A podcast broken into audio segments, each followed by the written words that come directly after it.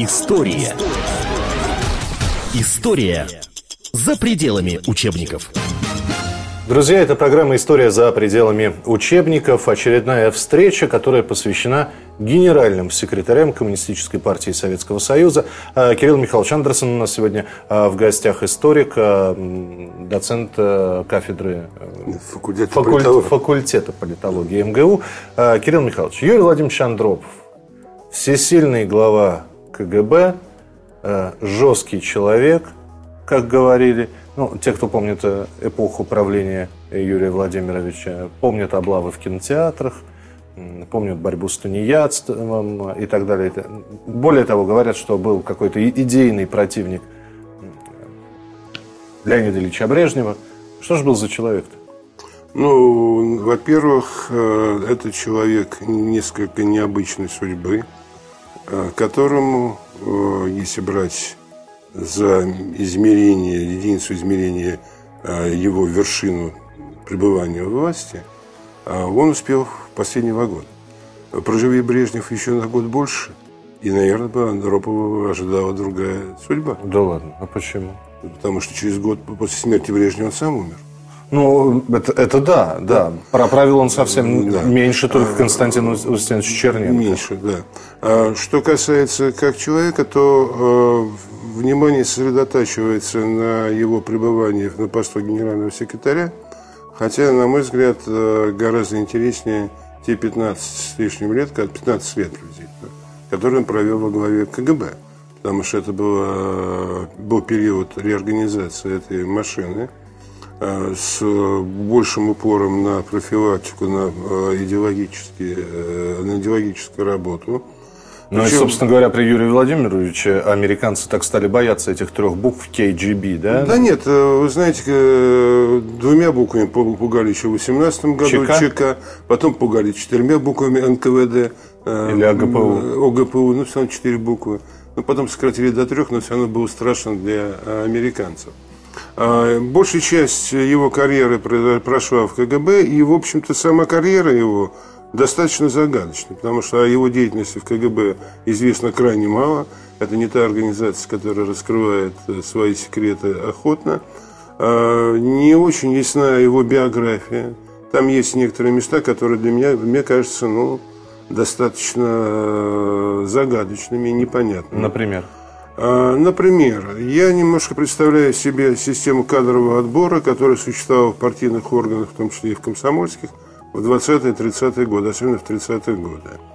А, и а, бурная, стремительная карьера сначала комсомольская, а потом партийная человека по происхождению своему, могущему быть отнесенным классово чуждым э, элементом. А он что, из дворян был? А, ну, во-первых, отец его был все-таки инженер дворянских кровей или не дворянских кровей. Э, Труд вопрос сложный, но он умер рано, в 19 году. А, что касается его матери, то тут история, конечно, совсем другая. А, Евгения Карловна Флекенштейн в девичестве – приемная или родная, это тоже неясности в разных э, сведениях, по разных источниках разные сведения. Я прошу прощения, Евгения Карловна... Флекенштейн. А, фамилия указывает на титульную нацию, а отчество на, на, на немецкие корни. Э, фин, финское или шведское. Финское Потому или... что ее отец и мать, приемные или нет, тут опять-таки есть некоторые расхождения – ее отец э, был э, торговцем ювелирными изделиями из Финляндии. Понятно, кто у нас, э, ну, торговцы ювелирными изделиями, да. опять же, понятно, да. кто. Значит, может быть, шведские корни, может быть, немецкие. Финляндия довольно смешанное население, но с, такой, с таким происхождением сделать карьеру по комсомольской партийной линии было бы очень сложно, потому что в анкетах 30-х годов надо было указывать не только свою папу, маму, своих родителей, да, там надо было указывать всех братьев, всех сестер, а, вплоть до дедушек и бабушек. Причем, если они уже почили в Бозе, то надо было указать, где они похоронены. Потому что, если, не дай бог, там дедушка пролетарий, но похоронен в Ницце, ну, это как-то наводит на определенные размышления. И э, сама карьера очень стремительна. Э, после фабзов училища а, работа на судоверфи, потом учеба. Где-то в году в 31 он уже идет по комсомольской линии.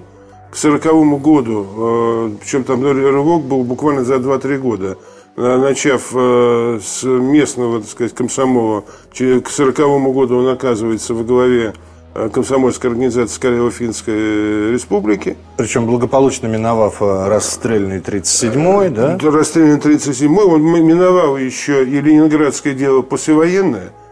Он тоже там был вовлечен туда, но его выделили в отдельное производство, не попал в эту групповую командную так сказать, Э, в, группу, в эту группу, и он вот каким-то образом уцелел.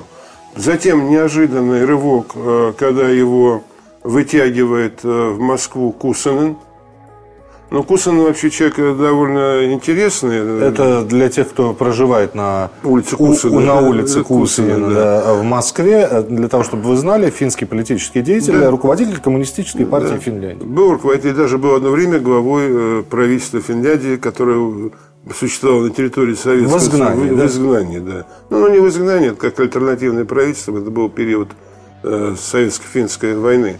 А человек э, интересный, поскольку э, Кусин, скажем, вытащил, вывел, вернее, в люди, ну, в том числе, скажем, Засурского, декана факультета, бывшего декана факультета журналистики, а у него был нюх на талантливых людей – и он был все-таки, ну, ну, в большей степени, наверное, социал-демократ, чем большевик.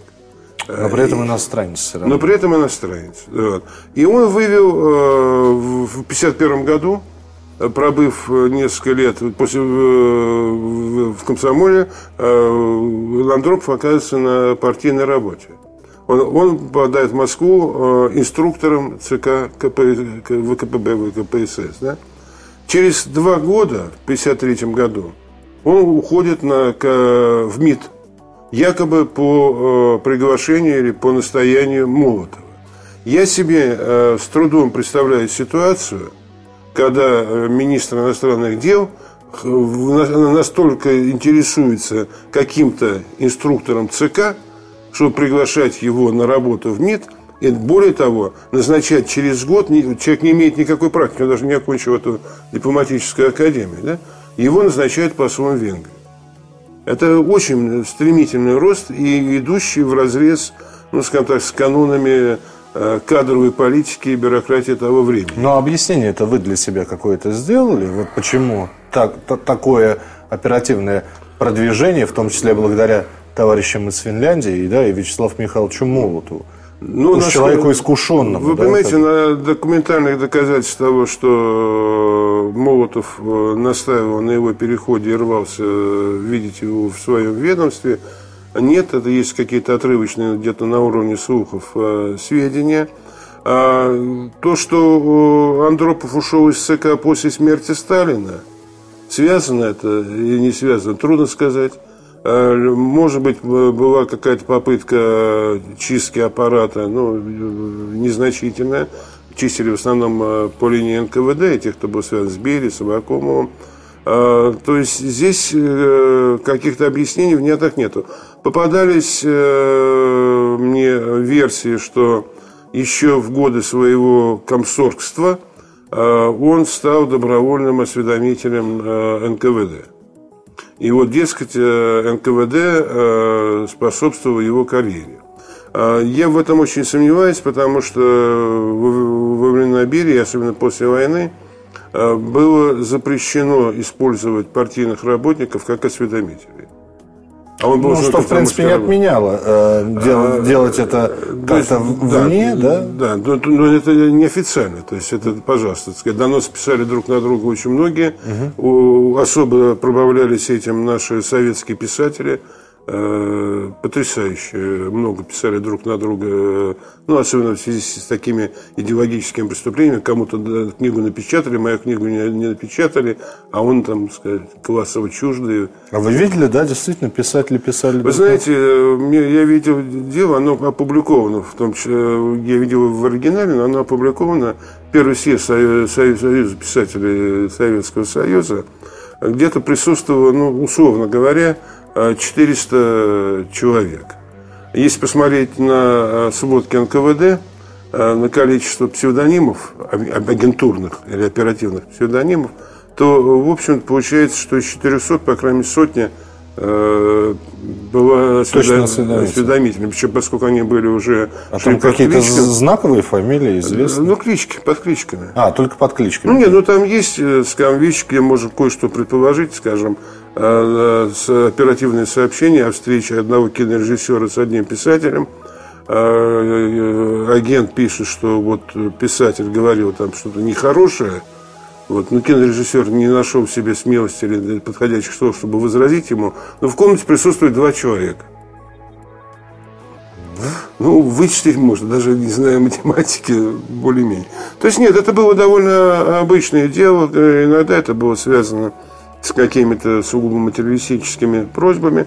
А что касается Э, Андропова, то здесь ситуация непонятна. Если, знаете, был такой вариант, и в более поздние времена, да и сейчас существует, э, э, есть своего рода почетная отставка, почетная ссылка. Да?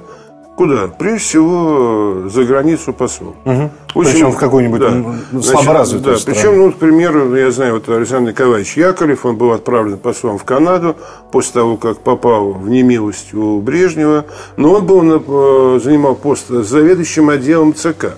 Это высокий пост, это почти секретарский пост. Да? Тут понятно. А, но когда э, инструктора отправляют в МИД, то тут не поймешь, то ли это повышение, то ли это понижение, и почему он оказался в меди, не имея к этому никакой ни подготовки, ничего. И через буквально через два года после работы в МИДе, начала работы, он попадает послом. Дальше уже более-менее все было ясно, потому что дальше идет 56 год.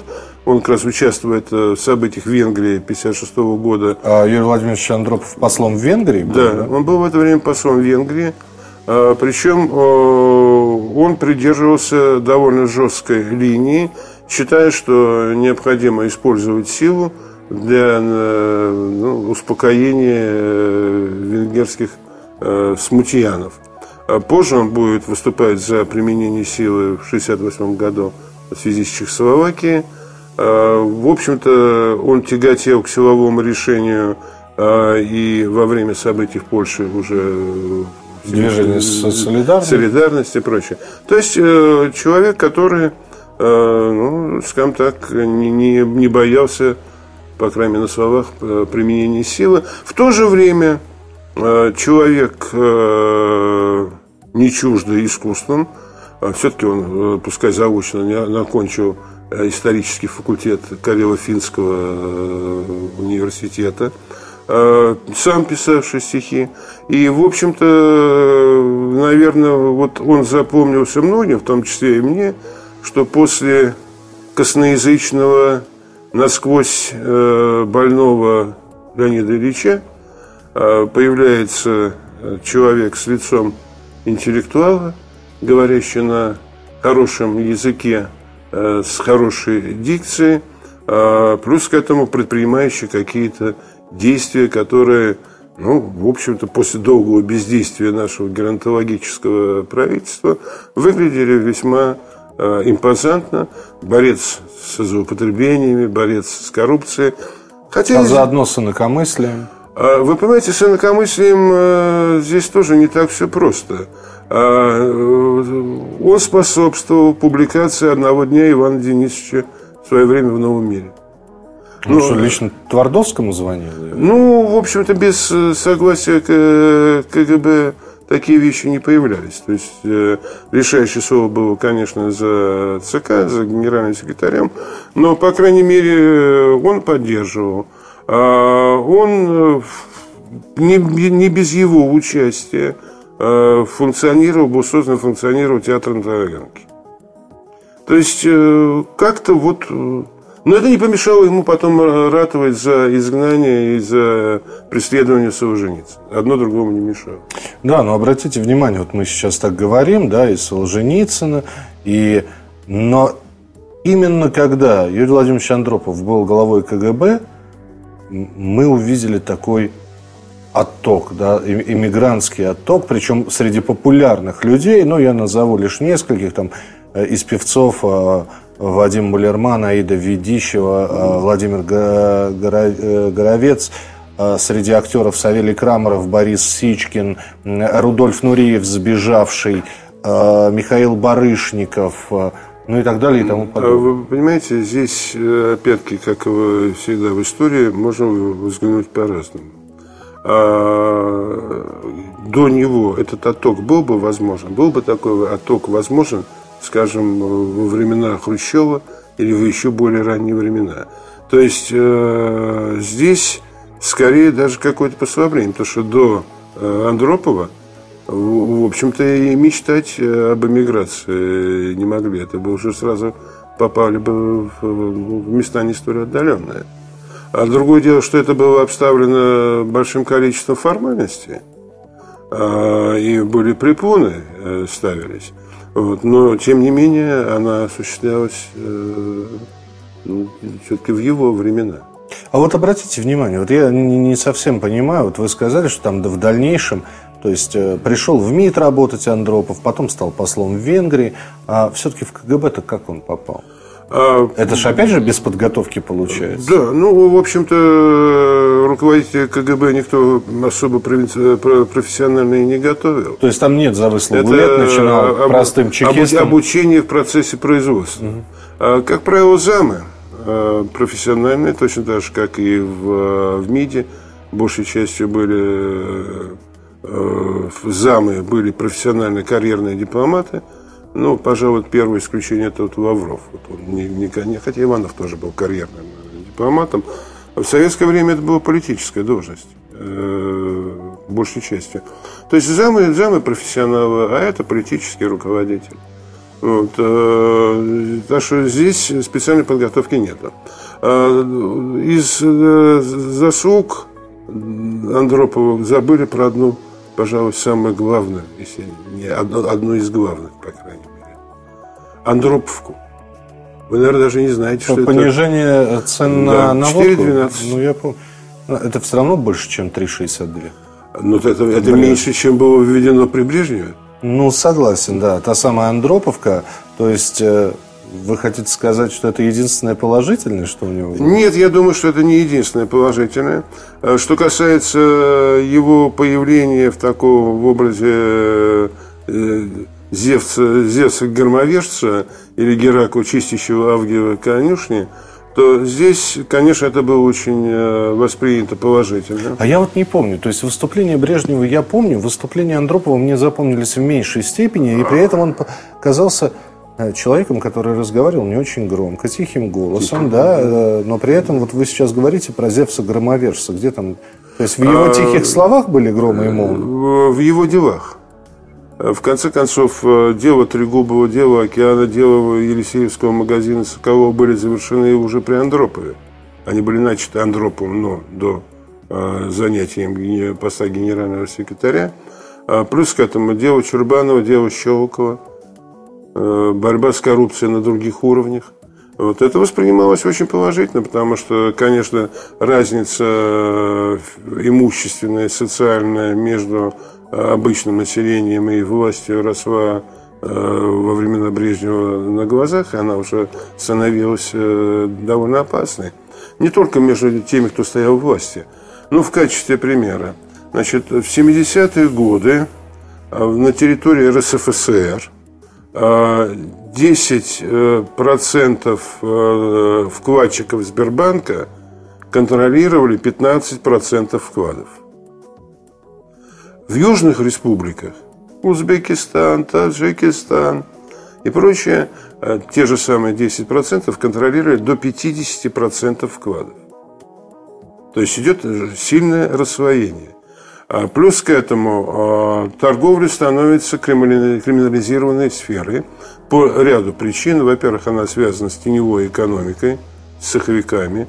Это тоже при Брежневе э, начинается. А во-вторых, а, торговля осуществляется через задний вход, через черный вход. Да? Отсюда, скажем, в национальных республиках идет рассвоение еще этническое. Торговцы, в основном местное население – рабочие на фабриках, на заводах русские. Значит, это тоже идет. А, и это задевает уже многих. И вот здесь он начинает как бы очищать от этой скверны. Ну, чекистскими методами, других, в общем-то, наверное, не мог придумать. А, и это выглядит как какой-то, ну, такой, ну, очищающий жест, очищающее начало после очень долгих лет вот этого бардака, который царил при Брежневе, с одной стороны. А я можно посмотреть на это по-другому. Можно посмотреть э, на это как на воплощение аксиомы э, бюрократической. Заняв кресло, смети с него пыль, оставленную твоим предшественником. Э, он удаляет тех, кто входил, кому покровительство Брежнев, или, по крайней мере, кому, кого он не э, гнобил и не преследовал. Он избавляется от наследия Брежнева. То же самое, как в свое время – Хрущев избавляется от пыли сталинской, Брежнев избавляется от пыли хрущевской. То же самое происходит и здесь. Поэтому здесь его действия могут быть истолкованы так и так. И вот, наверное, э, одна из э, причин, которая ну, делает его загадочной личностью, что он э, не успел проявить себя как руководитель страны. Был ли у него... В полной мере, В полной да? мере. Был ли у него какой-то план? Не был ли он действовал по наитию? То, что он делал, это, по сути дела, укрепление э, дисциплины. Причем это касалось не только народа, которого, который отлавливали э, в кинозалах э, в рабочие, в часы, рабочие да? часы. Это касалось, в общем-то, и э, руководителей, партийных, советских руководителей. То есть он показал им, что эпоха вот этого брежневского благодушия – когда делай, что хочешь, но не зарывайся слишком, она кончилась, что надо действовать. Я предлагаю сейчас сделать перерыв. Это была первая часть программы про Юрия Владимировича Андропова. Она такая была общая. Во второй части мы обязательно поговорим о нем более подробно, как о председателе Комитета госбезопасности СССР. Как раз э, более подробно разберем те дела, которые так или иначе ведомство Юрия Владимировича Андропова раскрывала. Все это в, в очередной серии программы «История за пределами учебников». Я напомню, Кирилл Андерсон э, ведет этот цикл передач про генсеков. Я Михаил Антонов. До встречи. История за пределами учебников.